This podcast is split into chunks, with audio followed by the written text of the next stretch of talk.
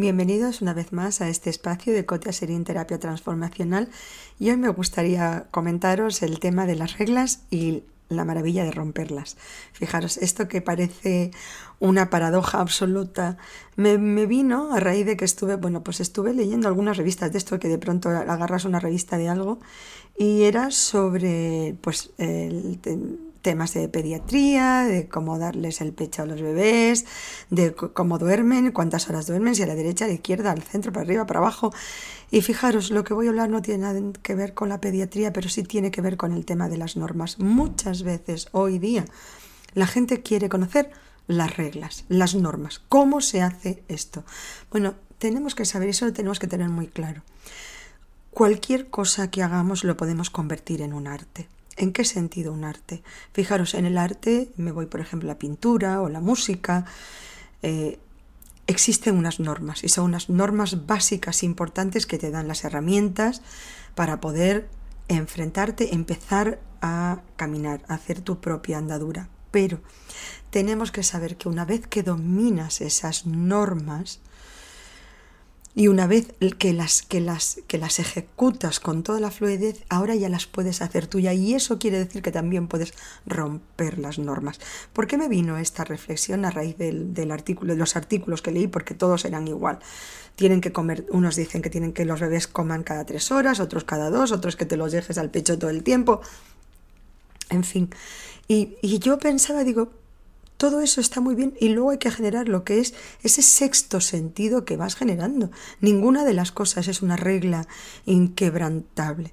Después en tu vida, ¿cómo hay que dormirlos? Pues algunos dicen no, que mm, dormirlos tarde, otro que no lloren, los otros que le cierran la puerta, apagues la luz. Bueno, llega un momento donde ni puedes estar amenazando a los niños para que se duerman, pero tampoco los puedes eh, dejar que vayan, que, que no duerman o que no haya una disciplina. Me refiero que lo bonito de la disciplina es que sea lo bastante rígida como para que te ayude a tener una rutina en tu vida, pero también que sepas ser lo bastante flexible como para que no se te convierta en una armadura oxidada, porque porque si no hay personas que dicen, "Ay, es que hoy no he entrenado, me siento fatal."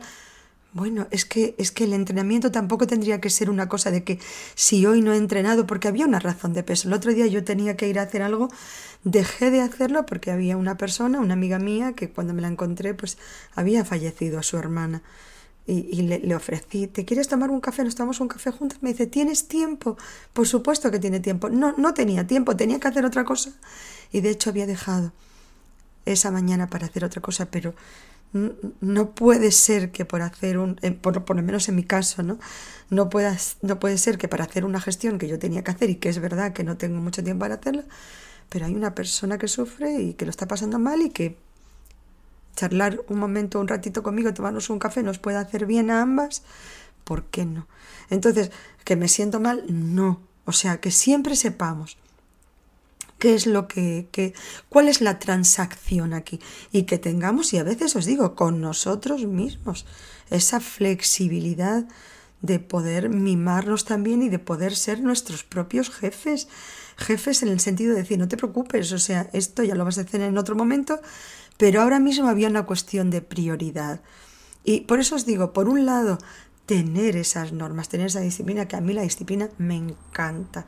Y me encanta la rutina y me encanta romperla. O sea, me parece que en eso es el arte, ¿sí? El arte es poder tener esas normas, esa estructura, porque evidentemente una música sin, sin un solfeo, sin un, sin un estar centrados en un acuerdo, en unas normas sociales, pues puede ser una, una cacofonía insoportable. Si una persona tuviera que entrenar solamente cuando tiene ganas de entrenar, nunca llegaría a nada. O sea, por un lado, sí exigirse y no todo el tiempo decir, pobrecita yo, hoy no tengo ganas porque está la mañana muy fría.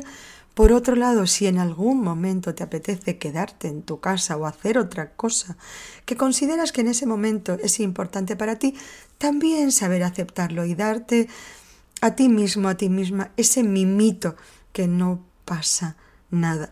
Por eso os decía que muchas veces leo eso y dicen, no, le tienes que dar el pecho al niño cada vez que llore. pues eh, chica, no sé cómo decirte, yo después de que ya soy madre varias veces, gracias a Dios, pues hay niños que se pueden quedar colgados al pecho como si fuera un chupete. No sé si esa es la idea.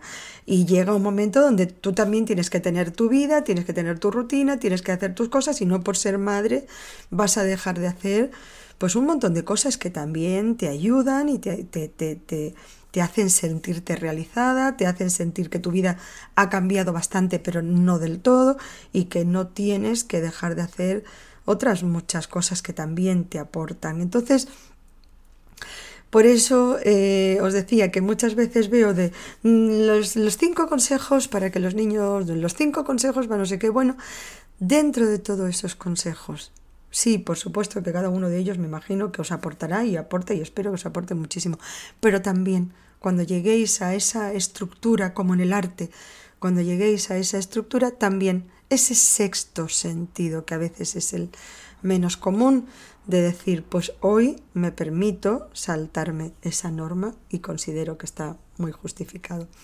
Espero que os guste, si es así me agradeceré vuestro like, que si os suscribáis, eh, fantástico, y por supuesto vuestras preguntas que me inspiran en estos podcasts. Cotia Serín, terapia transformacional.